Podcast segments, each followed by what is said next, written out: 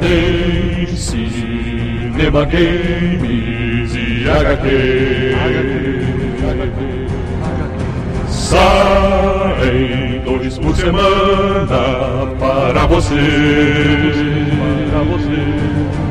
Em punho e a espada com MRG.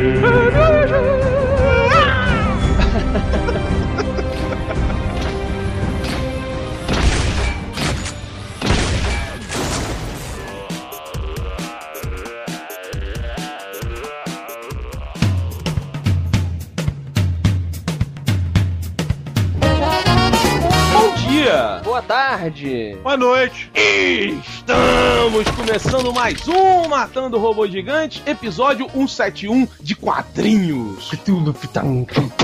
Eu sou o Beto Estrada e estou aqui com. Afonso Inominável Solano. E diretamente de Brasília. De... Oh, graga. Tá bom. Tá bom, tá, tá dentro do contexto. E qual é o contexto da entrada hoje? Teve a Black Friday. Cara, que coisa enganosa, né, cara? Essa porra é igual ao aumento da gasolina. Os donos de postos, antes de aumentar a gasolina, eles primeiro abaixam agressivamente a gasolina. E depois aumentam. Então o consumidor esqueceu o preço anterior. O que, que os caras nas lojas de eletrônicos fazem? Eles, antes de abaixarem os preços, eles aumentam um pouco. Então, por exemplo, a parada custa 1.500 reais. Aí eles aumentam pra 1.600. E depois abaixam pra 1.550. Tipo, você, na verdade, está pagando mais. Também tem uma parada que, que é, não tem sentido fa fazer Black Friday aqui no Brasil, porque assim, a Black Friday lá nos Estados Unidos, ela é inclusive nessa época, porque ela é pra quê? Pra você acabar com o estoque da loja, pra eles renovarem o estoque pro Natal. Pra fazer as pessoas comprarem o que elas não precisam mais. Exato, É, mas assim, acaba com o estoque e renova o estoque pro Natal, beleza. Como eles pegam de lá, o preço que eles pagam dentro, nos impostos das coisas todas é diferente. Você vai fazer aqui, você paga um, um preço X de imposto, que é muito alto, cara. Então, assim, você, pra ainda ter lucro, você tem que abaixar menos do que é lá. E tem outra coisa, a, a- a margem de lucro de algumas lojas aqui, o nego trabalha com 500%, 600%. E é muito alto. E aí você vai falar pro cara assim: ah, pô, você vai ganhar 100% nesse produto. O cara não é bom, não é interessante. Porque tem produto que não funciona assim, sabe? E é um pensamento que eu não concordo. Idem.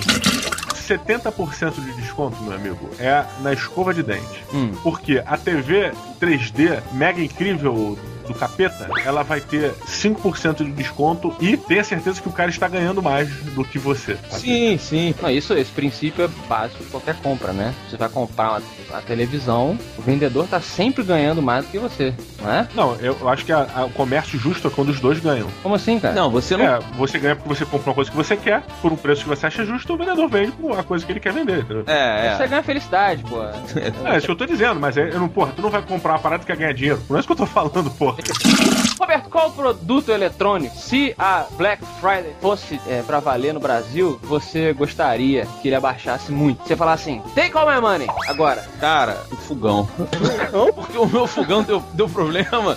E aí eu fui pesquisar fogão e puta, como é caro o fogão, cara. É, Pô, né? mas nem é o, a da linha branca nem é o mais caro. Acho que geladeira é o pior. bicho. Não, mas o jogo, A geladeira. geladeira, fogão, máquina Fogo de lavar. olha aí. Essas paradas, elas são muito caras. Olha, eu vi uma foto no Twitter que um X tudo tava no Black Friday, então de 3 e pouco tava por 1,25. Até meia-noite.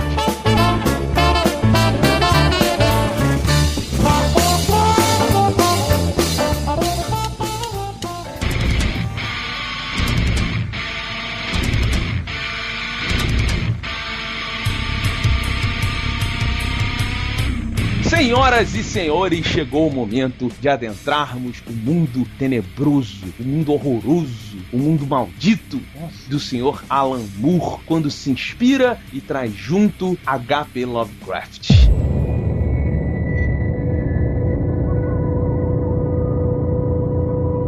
Meus amigos, estamos falando de Neonomicon, o quadrinho que causou muita discussão, que causou muito furor, críticas muito positivas e muito negativas lá fora, mas nunca ninguém em cima do muro ali, assim. Olha. Vamos ver se sobra, Diogo Braga, para o MRG. Então, por favor, traga-nos a sinopse de Neonomicon da Panini. Panini. Panini, muito bem. Um detetive, italiano provavelmente, por causa do cabelo dele, estava investigando uma série de, de acontecimentos, de crimes numa determinada região, é, crimes misteriosos, né? E ele era um investigador que tendia para coisas mais sobrenaturais, mais ocultas, né? Crimes que têm a ver com essa questão de ocultismo. Quando de repente o cara surta bizarramente e se transforma num serial killer agressivo, o que faz com que uma outra equipe seja encaminhada para continuar a investigação dele. E aí, meus amigos, temos a grande costura com a linha HP Lovecraftiana, que dá todo esse ar de suspense e terror para Neonômica.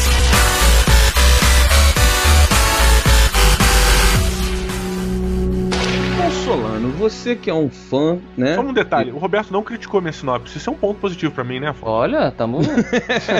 Deve ser porque hoje é um episódio surreal. Pois é.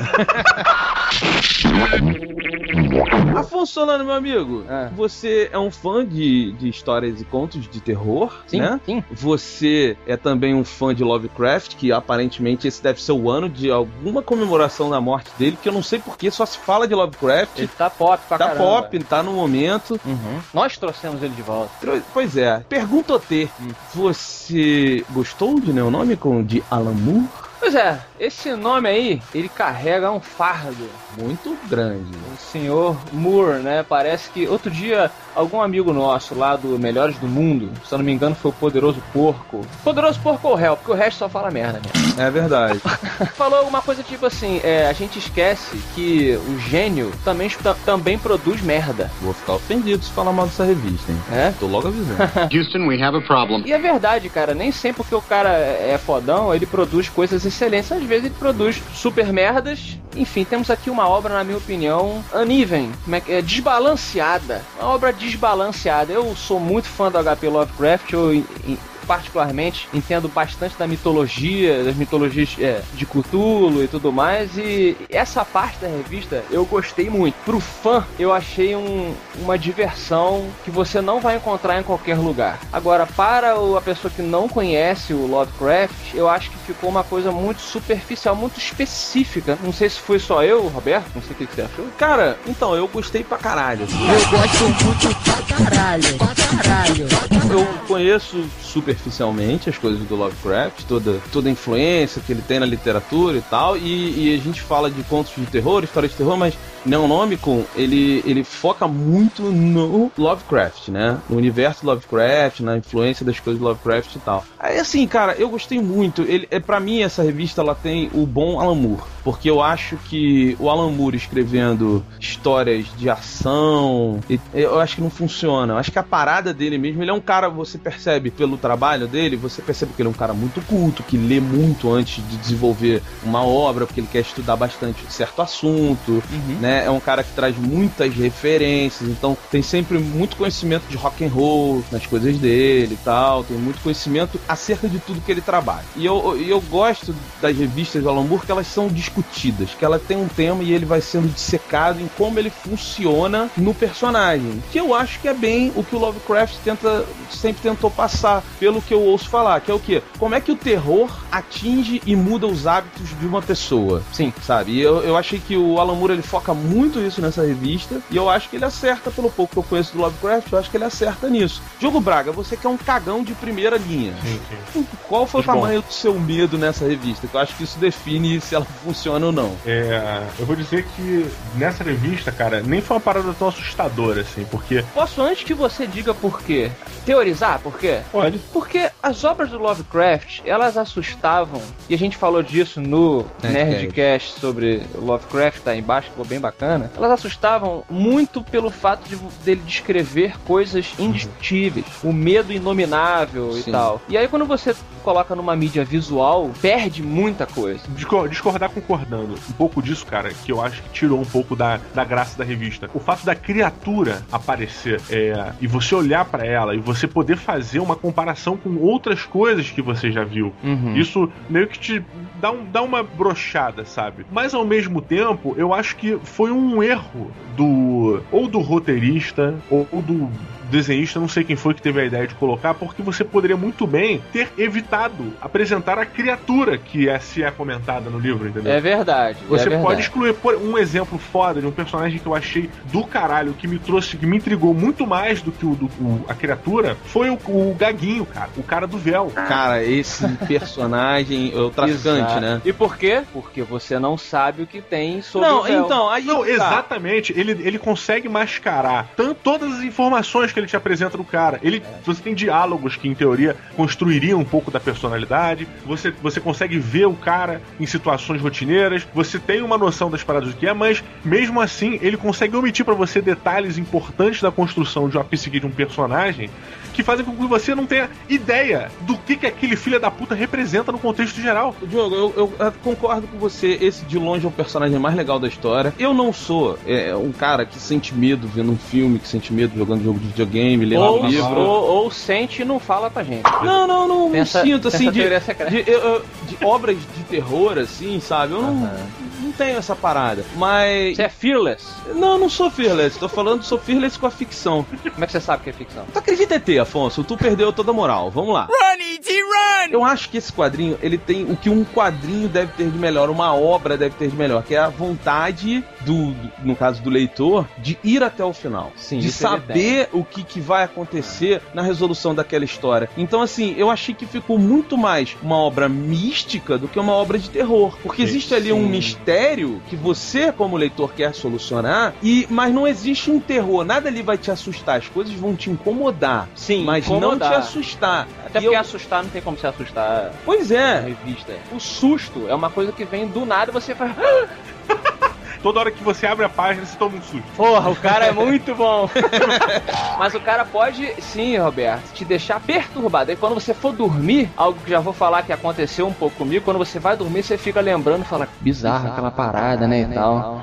Então, é, mas- esse mas- efeito ela tem pelo Tem, seu... mas assim, por exemplo, as atitudes do, do traficante, o cara que tem um véu cobrindo a boca, que o Diogo comentou, Hum. ele. Só para as pessoas entenderem, ele é o cara que faz a ponte entre o, o, o- o real conhecido e o surreal que a história começa a participar. Ele é o cara traficante que, que, que a gente chama aqui, é porque vamos dizer que ele vende a surrealidade, e aí quem lê a revista vai entender mais. Uhum. Mas assim, a história desse cara, ela é muito mais. te deixa muito mais encucado do que qualquer outra coisa. Essa revista Neonomicon, que imagino ser uma brincadeira com o Necronômico, Ah, com certeza. que é o livro. Tem muita gente que conheceu o nome Necronômicon, na verdade, em- no filme Uma Noite Alucinante. Sim, foi a primeira vez que eu tive contato. Eu, eu acho que o nome do livro ele vai até um pouco além, em cima do Necronômica, cara. Porque o Neo é de novo. Seria tipo o novo Nomican.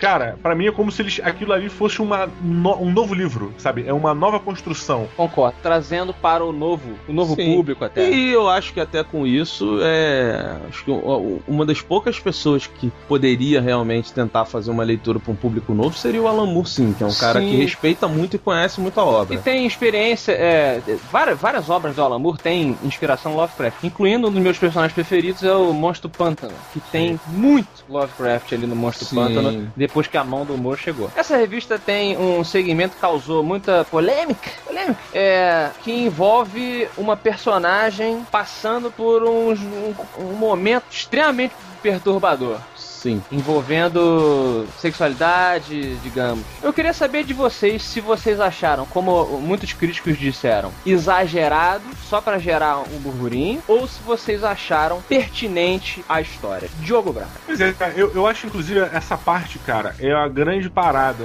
do. É a grande revelação do, do, do livro, né? Eu acho que ele se apresenta exatamente ali, sabe? Ele mostra pra você que ele tá indo além do que você é, pegaria numa, numa HQ convencional, assim, até de terror mesmo, sabe? Porque ele não simplesmente mostra cenas ou comportamentos, etc. Ele apresenta pra você um- uma filosofia completamente desgraçada. onde tudo, tudo sexualmente é aceitável. Aham. E ao mesmo tempo que ele coloca elementos de humor no comportamento da, da, da personagem, que faz com que você leve aquela situação, tipo, do- desgraçada de uma maneira mais suave, sabe? Entendi. Roberto, você achou que sobre essa, Cara, essa cena? eu achei muito boa, porque. Bons tempos, você lembrou, né? Dessa Porra. época de... Não, porque assim, é, é- as pessoas que ficaram chocadas com essa cena, eu acho uma besteira, que o, o brasileiro. Eu acho que isso é uma questão. dá pra generalizar. As pessoas têm uma sexualidade muito mal resolvida. Então, quando elas veem uma coisa diferente do normal com relação a sexo, Sim. Elas se chocam. E quando isso é elevado mais ainda pra contar uma história, né? As pessoas ficam, ah, sabe, meu Deus, que coisa horrível que eu tô vendo, não sei o que. Não concorda. Acho muito legal essa cena. Acho que ela é importante para os dois personagens em questão ali. Sim. Tá? Pra, pra explicar muito o futuro de um personagem e pra explicar muito quem é esse, esse outro personagem. E, e acho que, assim, é, utilizar a cena de sexo da forma que o Alan Moore utilizou ali, achei que cada quadro ali é necessário, entendeu? Sim. Porque você tem uma evolução na relação desses dois personagens. Uhum. O que eles fazem ali é sujo, blá blá blá, é esquisito e tal. Tem todo aquele contexto da história que a gente não pode revelar aqui. A pessoa, o nego que tá ouvindo deve estar morrendo de O curiosidade. cara quer. Compra É. aí, gente. Pausa agora e compra. Não, mas, Mas, olha só, isso, Beto, só uma parada. Isso não é só nessa parte. Isso em todo, todo o teor sexual é explorado, não é nem erotismo, mas assim, com uma, de uma maneira tão explícita e ao mesmo tempo resguardada, porque você vê a parte nojenta e tipo, caralho! Acho que se resume da seguinte maneira: ele consegue ser explícito sem ser pornográfico. Isso. Eu concordo em acho que ele chega pertíssimo de ser pornográfico. Sim. Eu Se masturbou? me masturbei. Eu só achei que a reação da personagem foi irreal. Não achei não. Por conta, não, por conta do que eu. Do, que- do que eu acho que um ser humano reage em, situa em situações do tipo dela, do que eu acho que um ser humano reage frente a uma situação surreal, que nenhum de nós tem um exemplo, mas a gente pode ver pela psicologia, quando o cara vê algo que ele não entende, etc e tal. Eu não acho que ela reage dessa maneira até o final. Então isso me incomodou um pouquinho, sabe? Mas em resumo, eu acho que ele passou um pouquinho só do ponto. Não precisava ter mostrado certas coisas e não achei que ele escreveu bem a reação da personagem. Não, não. Você- Eu, eu discordo, eu discordo bastante, porque eu acho que talvez seja, seja um pouco do pudor que a gente tem, né? Não, não tem nada a ver com pudor, Beto. Desculpa, não tem nada a ver com pudor. Tô falando da reação da pessoa. Não, não, não. Tô falando com relação ao, ao- ao- lance do sexo. Como ele usou o sexo ali no, no quadrinho, na narrativa e tal, eu não acho. Eu acho que. Mas eu não falei que eu fiquei incomodado por causa do pudor, não é? É, Não. Era isso que eu ia te perguntar. É porque eu não entendi exatamente o que, que você achou que passou do ponto. Então, que- eu tô achando que pode ser um pouco, me parece ser um pouco. Até umas críticas que eu li, me parece um pouco de pudor. Aquele pudor que, que a gente carrega na nossa Não, eu criação. acabei de falar tal. que não é, não, é, não é questão de pudor. Não tem nada a ver com pudor. Eu só achei que pra você passar uma mensagem é, de violência, você não precisa mostrar. A, é existe a arte em você mostrar violência. Por isso que o, o filme, é, por exemplo, O Albergue, é um filme, na minha opinião, é, Diferente do. é um do- filme infantil. Diferente do Reservoir Dogs lá, que eu não me lembro o nome. Exato. Que é um Cães que mostra violência. E- exatamente. Você tem que saber, o Entendo. artista tem que saber até onde ele vai pra ele provocar uma reação e deixar parte dessa reação na cabeça da pessoa, porque isso vai fazer a obra dele durar muito mais tempo e incomodar muito mais a pessoa do que ele, pá, olha só, olha aqui, mostrei pra você. Então, eu concordo com você. Porque que- isso funciona tanto nessa. Desculpa, isso funciona tanto nessa coisa sexual que a gente tá falando aqui, quanto na coisa Lovecraftiana de você não mostrar. Concordo, o eu concordo, eu concordo com você, mas eu acho que também existe uma diferença que você, às vezes, você precisa mostrar algumas coisas Uhum. pra que a compreensão da pessoa seja baixa aquele ponto. Entende? Olha só,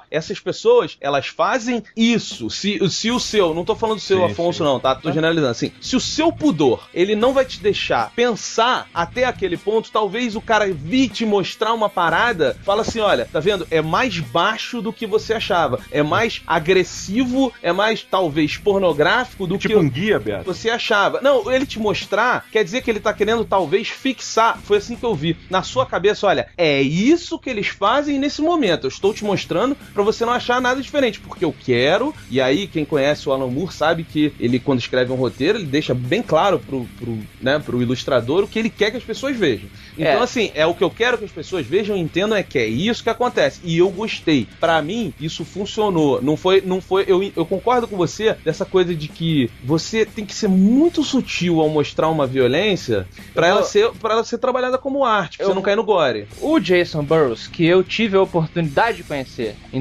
2008 na Comic Con, cara, muita gente fina, carequinha. É, bom, bom, bom ilustrador, gostei muito do, do desenho e tal. Ele tem um esquema meio line art, assim, bem simplesinho. É, gostei muito. Não gostei põe muito detalhe e tal. É, ele já fez muita colaboração com o Alan Moore aqui pra Avatar. Ele fez uma revista com o Garth Ennis, que eu gosto, chamada Crônicas de Wormwood. Muito bom. Que não é uma que o Joe às vezes confunde, é uma que o cara é o, é o filho do diabo. É, muito bom. É que eu confundo é o que o cara é um zumbi que tem uma minhoquinha dentro do olho esquerdo dele, eu diria. Isso, é. o que eu tô falando é um cara que ele é filho do diabo, ele vai pro inferno, um amigo dele é Jesus Cristo, Muito que legal. é E lembra, e é engraçado que o desenho do, do principal, do Danny Wormwood, ele lembra muito, cara, o primeiro personagem dessa revista, né, o investigador inicial. Assim, o estilo, tudo, assim, é muito parecido, cara. E ele fez também uma série de. uma mini. uma série, na verdade, de revista chamada Crossed, que, tam- Porra, que também. É, que é Ennis e tal. E Nessas duas revistas, a violência, ela precisa ser mostrada. Porque tá com o texto do Garfield. Exata. Não, é porque assim, lá, tipo assim, o cara desceu pro inferno. O que que tem no inferno? Tá, eu tenho que ver quais são os horrores e tal. O meu problema é que aqui ele tá trabalhando com o universo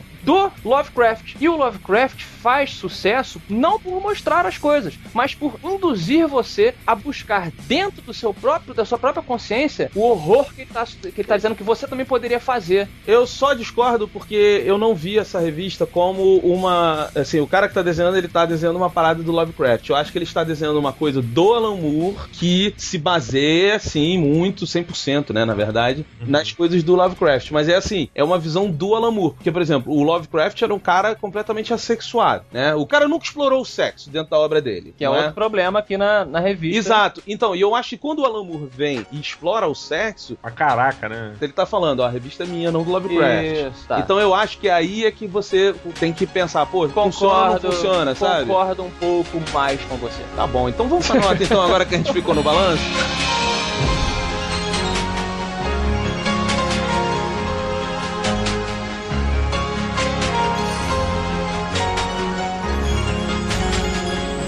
Didi Braguinha, meu amigo língua presa que está ficando gordinho. Quantos Pois é. de 0 a 5 você dá para Neonomicon de Alan Moore, lançado pela Panini? Panini! É, é uma parada engraçada, porque assim, eu, eu concordei muito com o discurso do Beto, assim, eu realmente- me alinhei mais com esse discurso do Beto, da questão da independência, que depois o Afonso até concordou aí no final. Concordei. Um pouquinho. Tá, desculpa. Se você não. Diogo, é muito difícil. Ai, meu Deus. Ele, É- a sua tá certo, Diogo. Nossa. É muito complexo. A mãe do Afonso deve ter sofrido na criação. Ele tá suando do meu lado. Não é porque a gente tá no Rio, não, gente. É, porque é difícil aceitar. É difícil aceitar a discussão.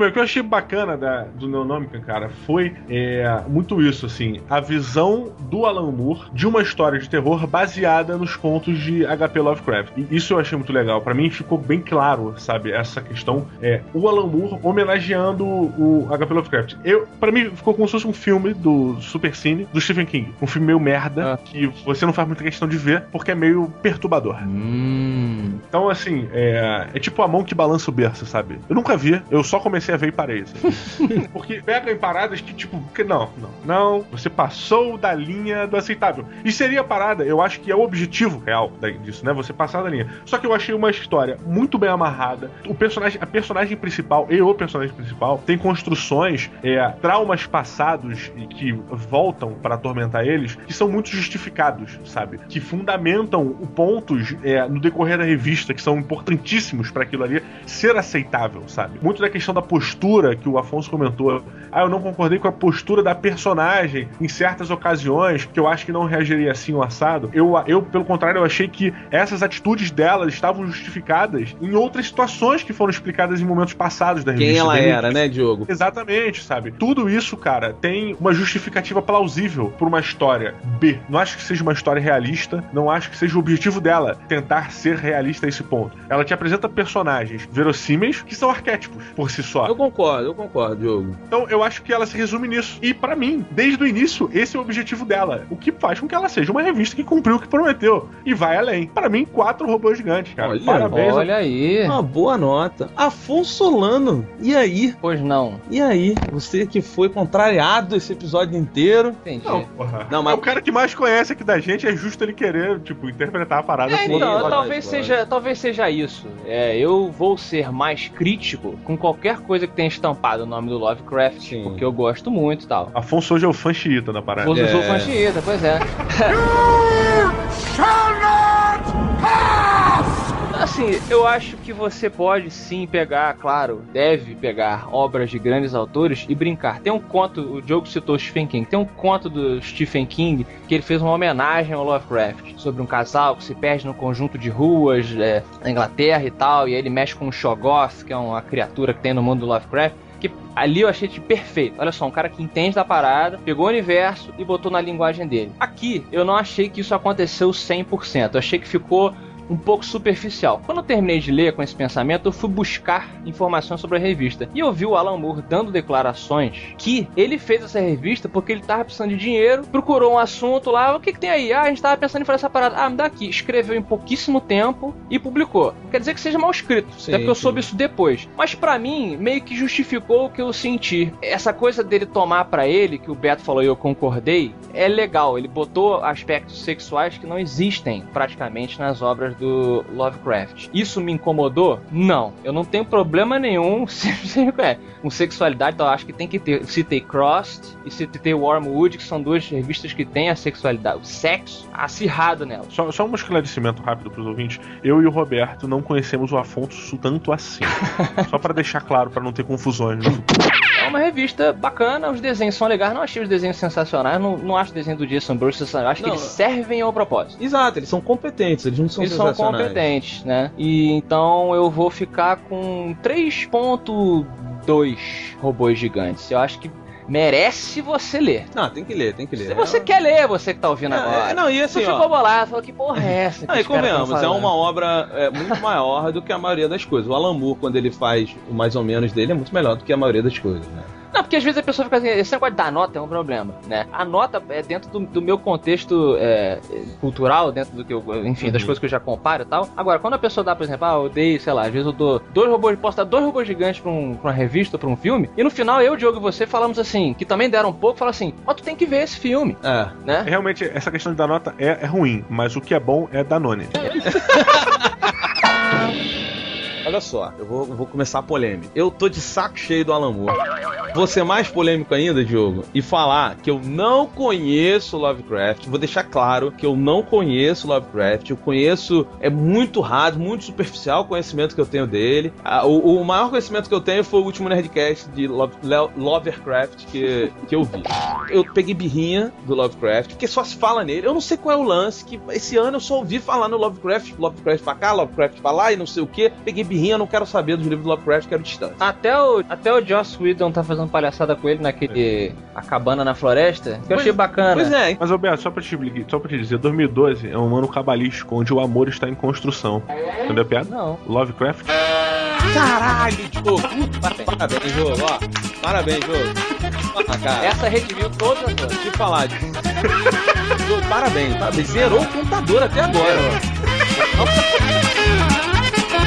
Então, assim, eu li essa revista tentando me distanciar de, tipo, ah, mais um trabalho do Alan Moore e tal, blá blá blá. E também dessa história de baseado numa obra do Lovecraft. Pra mim foi só uma revista em quadrinhos. Entendi. Tá? É justo, é, É, justo. e com isso eu gostei muito da revista. Posso falar desde partes que aí eu acredito que, apesar de sendo do Alan Moore, ele tem muita participação na ilustração também, né? Muito. Mas é. a, a narrativa, a forma como a história é contada, os quadrinhos são posicionados, eu acho excelente, porque ela muda o tempo todo de Ainda que simples, né? Não é nada. Simples, mas muda de acordo com, com o momento da história ali. Simples assim, eu digo, Diogo. é, A angulação não é nada escalafobética, entendeu? É, não é nada, pra, pra quem é raiz mesmo, não é nada Greg Capulo. Greg Capullo, também não é nada de Ivan Reis. Não, Ivan Reis não faz isso, não. Então, né, Ivan Reis é tudo par na quebrada, personagem por cima dos quadrinhos, é uma loucura do cacete.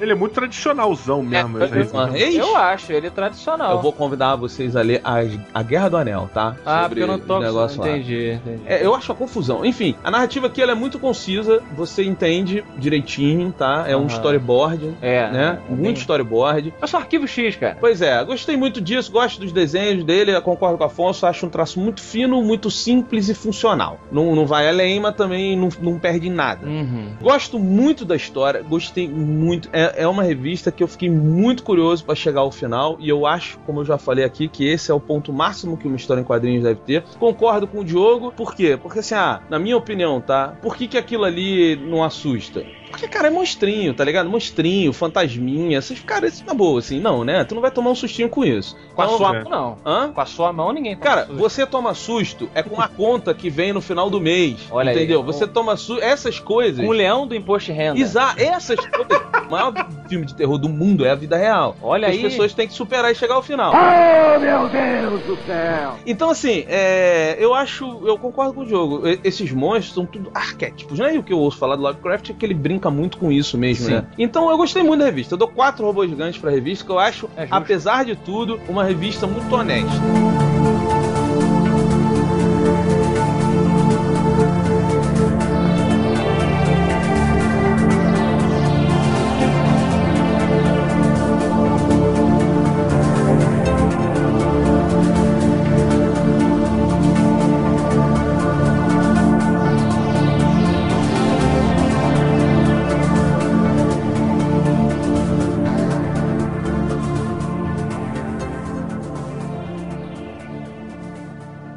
Got mail, baby, yeah. Cause it's a pain, a destiny child, you know it will be rocking cause it's fucking Podcast. Podcast. Olha aí, a lembrança da época que as entradas eram assim, do Merdier. Que merda, né? Eu não sei se que merda é agora ou que merda era antes, né? A merda, meu amigo, é que o programa acabou, né? Ficou, ficou todo mundo triste. Na verdade não acabou, está acabando agora porque estamos na sessão de e-mails do Matando Robô Gigante. Eu não tô muito empolgado, cheguei a essa conclusão agora. Tá? Não tô, eu ia gritar alto, mas aí não gritei. Eu fiz aquele alto falso, sabe? Deve ser por conta do nosso querido HP Lovecraft, que nos deixou assim um pouco deprê. É verdade, no clima do episódio, né? Agora eu quero fazer uma suruba na piscina com um monstro d'água.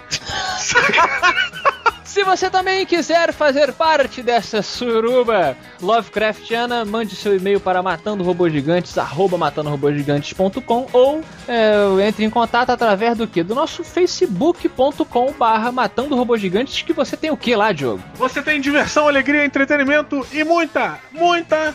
inf- Não sei o que, que tem muito mais além disso. Promoção, promoção!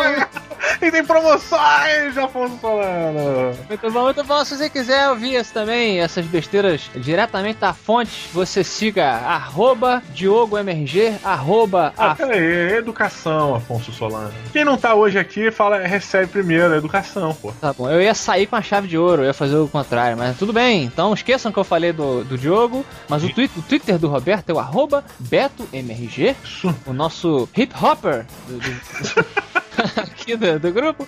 Temos Didi Braguinha, que é agora sim, Diogo, arroba DiogoMRG. Você fez isso só pra eu falar duas vezes seu Twitter, né? Então eu repito, arroba BetaMRG, é, bolota, era babaca, né? Tem que ficar igual. E tem o do Afonso Solano, que é o hipster do Matando Robô Gigante, Ah. que é o arroba Afonso com dois F, underline Solano. Muito bom, muito bonito, muito batuta. Um aviso que temos que dar agora e sempre, sempre, é que você que não vê, não ouve Matando Robô Gigante há um tempo, não entende o que tá acontecendo, não, não chegam eles mais no meu iTunes aqui e tal, porque você precisa reassinar essa porcaria, olha. Já apague o que você tem. Isso. Não precisa apagar os MP3, mas desassine e assine novamente. Isso, é assine o feed.matandorobôsgigantes.com. Na dúvida, reassine o feed toda semana, olha aí. Não, não, porra, tá maluco, cara. Outra coisa que temos que avisar, Diogo, é que estaremos no YouPix. E o Pix Pix, olha que bacana, que vai ser a edição do Rio de Janeiro, olha que legal, Bia Granja ficou louca e fez o evento agora no Rio de Janeiro que será nos dias 10 e 11 de dezembro, Isso. especificamente, olha a parte da loucura entrando aqui, segunda e terça-feira. Olha aí, olha só. É, amigo. Então você fale pro seu chefe que sua avó morreu e vá no YouPix. Não, mas o YouPix vai até tarde, você pode sair do seu trabalho tranquilamente, dar um abraço no Didi, no, no Afonsinho e no Betinho. E, e lá no YouPix estaremos nos, nos puffs, na atividade nos puffs, atividade nos puffs e, e pafts. E, Tá, tá inteirado, hein, Afonso? Tá inteirado. Fare- É porque é tanta coisa que a gente vai fazer, rapaz. Vamos brincar, vamos brincar de roda com o Felipe Neto. Vai, ser, vai ser tão divertido, gente. Vamos, ser, vamos julgar. Eu vou dizer uma parada pra vocês que foi a parada que mais me deixou empolgado. É que nossos queridos síndicos, Alexandre Ottoni e Dave Pazos, estarão num palco entrevistando Paulo Tiefenthaler, Hum. que é o apresentador do Larica Total do Canal Brasil, que é um dos programas mais fodas da TV brasileira, Olha na minha aí. opinião. E na TV internacional também. é verdade, você é super fã. Eu nunca consegui parar pra assistir, mas só de você falar, Diogo, eu fico muito curioso. Então Eu estaremos. vi a sua todos- curiosidade, que é, você nunca se deu trabalho no YouTube, cara. Tem todos os programas lá. É mesmo, foda, né? Mas então, eu vou subir no palco e vou ficar do lado dele, cara. por favor. Por favor, faça lá a comidinha com ele é, e visite-nos no YouPix agora dias 10 e 11 de dezembro. Tá aí o link aí embaixo para mais informations. A funcionando agora eu falei empolgado, porque o Neonômico já saiu de mim. Hum. É, agora é só empolgação. Hum. Senhoras e senhores, todos os ouvintes antigos do Matando Robô Gigante sabem que no final do ano vocês têm o episo- os episódios, né? Ih. Especiais do Matando Robô Gigante. Então, é O Natal. ano novo também, porque são dois! Dois! E como são os especiais de Natal e Ano Novo do MRG, Diogo? Olha que legal, que bonito, que glamouroso, porque o episódio de Natal é feito pelas pessoas mais preciosas do Matando Robô Gigante. Olha aí, como? Os ouvintes! Você faz o seguinte, meu amigo, você que ouviu durante esse ano inteiro as- os nossos gogóis arranhando seus tímpanos.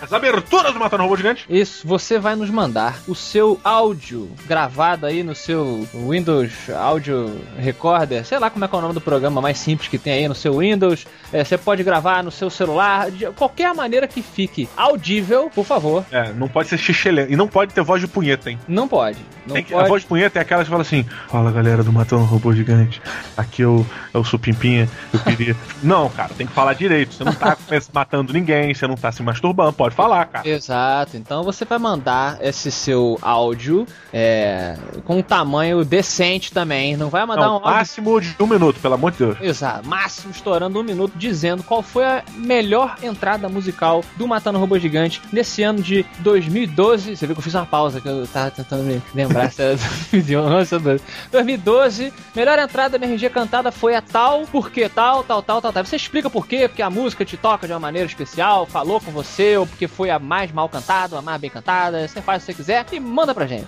E você vai mandar pra gente, meu amigo, porque o seu áudio vai entrar no programa. Exato. E só vai ter o seu áudio no programa. Nós faremos breves inserções se fizermos. Já tá assim, né? Tá de... Aí vocês só não vão editar essa porra, porque a Creuza vai editar. Porque o ano que vem vocês vão editar essa porra. ano que vem o ouvinte edita o próprio programa que É. ouve, né? E lembrando que vocês têm até o dia 15 de dezembro pra mandar pra gente os áudios de vocês no formato MP3. Se não der MP3, pode ser Wave também, né, Afonso? Pode ser o Wave se você quiser botar no YouTube, sei lá, o seu testemunho ali dizendo qual a melhor entrada, pode colocar também. Pode colocar, mande o link pra gente. Lembrando que tem que ter um minuto. E você vai mandar esse link, ou essa MP3, ou esse Wave. Wave não, Wave é muito grande essa porra, só MP3. Vetor. para o Matando Robô Gigante, arroba Matando Robô Gigante com o assunto, o subject, especial de Natal 2012. Exatamente! Então, mande, nós estamos aguardando um beijo. Muito bom, muito bom. Diogo, chegamos finalmente. Ai, chegamos aqui no F5, Diogo. F5, aquele figura muito bem. É, quem foi que levou o prêmio F5? Olha, esse prêmio F5 vai ser histórico. Vai ser história. Porque, primeiro que, eh, lembrando que a pessoa que ganha F5 no episódio de quadrinhos ganha um encadernado da nossa querida Panini. Panini! E o vencedor de hoje é uma pessoa muito especial, uma pessoa muito querida que infelizmente teve que ser demitida do nosso do nosso Twitter. E o nosso Twitter, pra quem chegou agora, ele era antigamente, o Twitter do programa era arroba MRG underscore, aquele, Sim. aquela linhazinha deitada. E aí a gente lutou e pediu pro seu Twitter tirar e ele tirou. Ficou agora só arroba MRG. E aí ele acabou fazendo um próprio Twitter, que o Twitter dele é o arroba underscore do MRG. E, ele é uma pessoa super bacana, super ativa, ele ajuda, ele já fez vitrine pro MRG Porra, irado. tá lutando ali pra, pra não ser, né? É, pra não ser mandado embora do prédio, né? e aí, cara, ele criou o seguinte site: Cantinho do Underline, ou underscore, né? Mas ele chama de underline. Ponto blogspot.com.br, onde ele coloca o que, Diogo? Ele, olha só que filha da puta, se aproveitando, né? Ah. Ele coloca as aberturas do Matando Robôs Gigantes. Olha aí, então você que vai mandar o seu áudio, se quiser, já entra lá e vai ter um catálogo. Ele, ele tá unstoppable, Diogo. Pois é, cara. Frené, quem sabe ano que vem ele não, não, Não não, vem pro apartamento, né? Então visitem aí o cantinho do underline.blogspot.com.br para ver as entradas que ele tá colocando lá. E, meus amigos, ele ganhou o F5. Cara, isso foi muito. Quando eu vi que ele ganhou, eu não acreditei. Eu fiquei maluco. Eu imediatamente fui dar um reply lá. Eu, olha!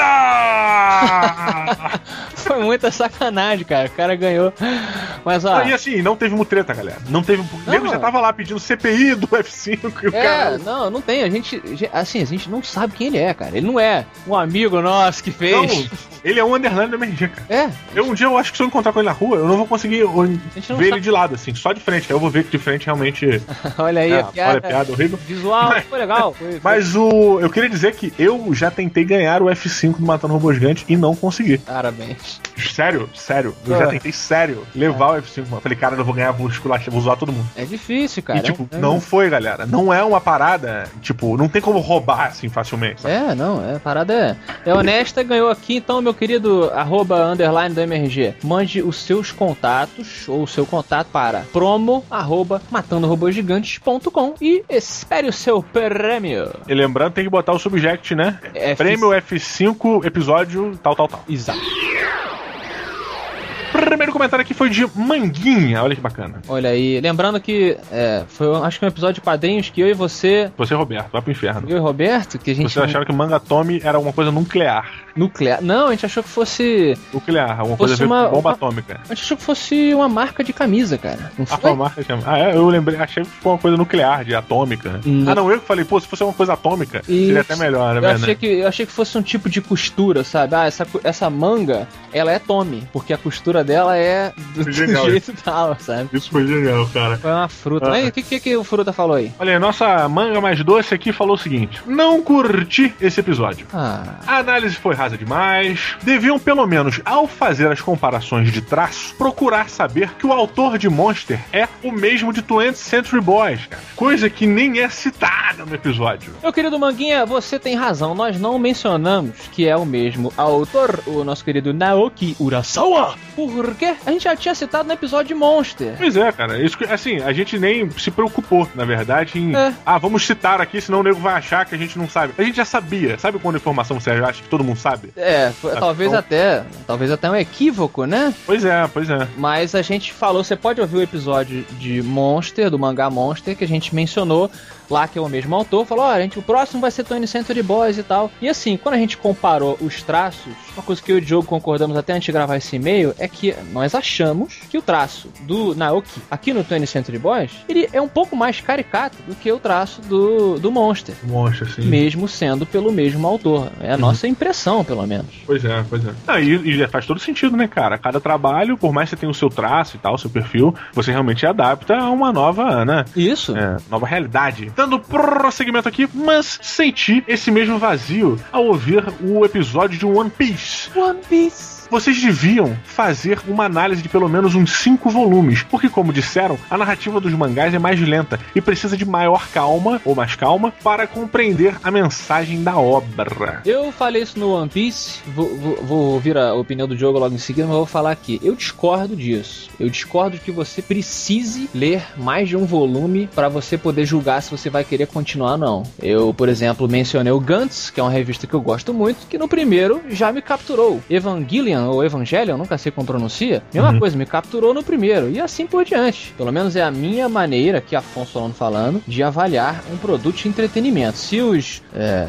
sei lá, se a primeira meia hora de filme não me captura, eu acho que houve um problema ali, sabe? Mas nesse caso a gente não reclamou desse ponto no 20 Century Boys. É, eu, eu, não, mas eu entendi o que ele falou, cara. É porque às vezes você consegue ter uma profundidade muito maior. Por exemplo, se a gente. Eu acho até que foi uma dica boa para os episódios de mangá barra anime, né? Que como ele tem essa maneira de contar diferenciado do que a gente tá acostumado a fazer. Às vezes é jogo, por exemplo, em vez de a gente fazer um Matando Robô Gigante, um episódio sobre uma revista só, a gente fazer uma compilação. Olha, galera, esse é o episódio de Matando Robô Gigante de One Piece, da número 1 ao número 5. Porque aí a gente tem mais é, o que discutir. Porque as tramas, elas são mais compridas, né, cara?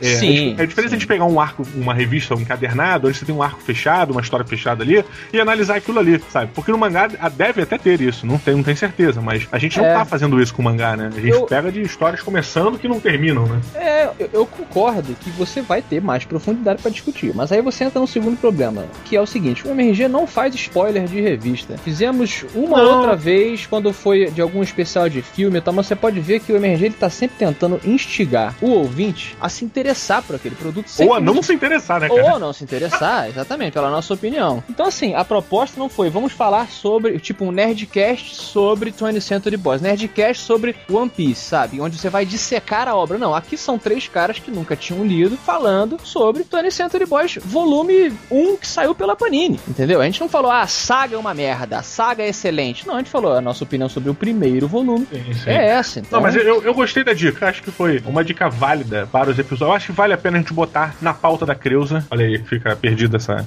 essa, essa Creuza travesti, né?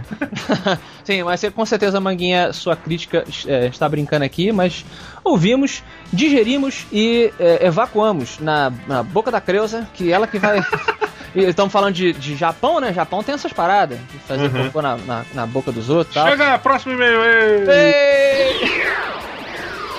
Jogo, na verdade, não vamos pro outro e-mail, não, que já tá, já tá bom. A Creuza fez um sinal aqui pra mim, um sinal robótico, assim, na verdade, um sinal luminoso, vermelho. Falou, é, né? Não, chega. E E ela, ela botou na tua bunda, tu, opa, pula pirata e. É, olha aí, não sei pra onde, por que, que você fez isso, você me agrediu. Eu, eu vi um pulo pirata hoje, um na promoção, quase comprei. Pra ter aqui na. pirata, cara. Era um brinquedo legal, né? Com É pirata. maneiro, assim. Eu nunca entendi por que pula pirata, mas. Será que tem fundo de verdade pula pirata? Não, porque o cara tava no barril, né? O pirata tava no barril, e aí você ia enfiando as espadas no barril. Até ele saltar. Isso, aí uma hora, quem enfiasse a espada no lugar errado e o pirata sentisse, ele, ué, ele pulava. Eu, Então, isso que eu tô perguntando, será que o pula pirata, ele era uma forma de tortura dos piratas contra os marujos que faziam motim? Por exemplo, ah, esse cara fez motim, então prende ele aqui, bota ele no barril. Vamos dar espadada nessa porra até esse maluco saltar daí. Entende? Da, da mesma maneira que, por exemplo, os traficantes no- do- aqui do- das favelas do Rio de Janeiro tinham o micro-ondas. Exatamente. E aí virou um jogo. Será que vai virar jogo micro-ondas no futuro? Caramba! Meu Deus, tipo, bote os pneus antes do maluco pegar fogo. Porra. Talvez, olha aí, que loucura. horror. A, a, a, pérola é essa. Será que o futuro será horrível? Mas será que as desgraças de hoje serão brinquedos de amanhã? Essa é a pérola de hoje. Reflitam, Nossa. comentem aí embaixo. Acho que foi uma a- pérola justa para o episódio pesado que tivemos hoje. Exato, do Neonomicon. Um abraço até quinta-feira. Quinta-feira. Beijo, tchau. Ei.